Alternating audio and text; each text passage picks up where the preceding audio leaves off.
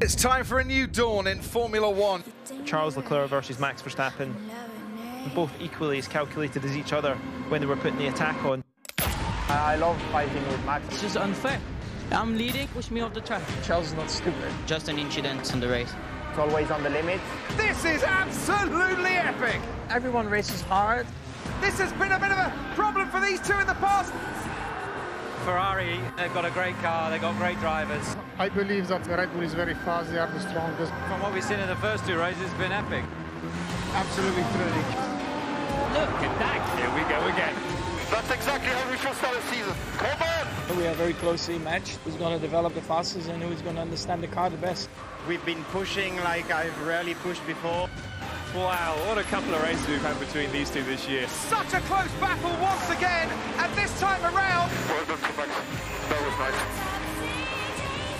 Verstappen's given it absolutely everything here. Leclerc crosses the line and goes on to pole.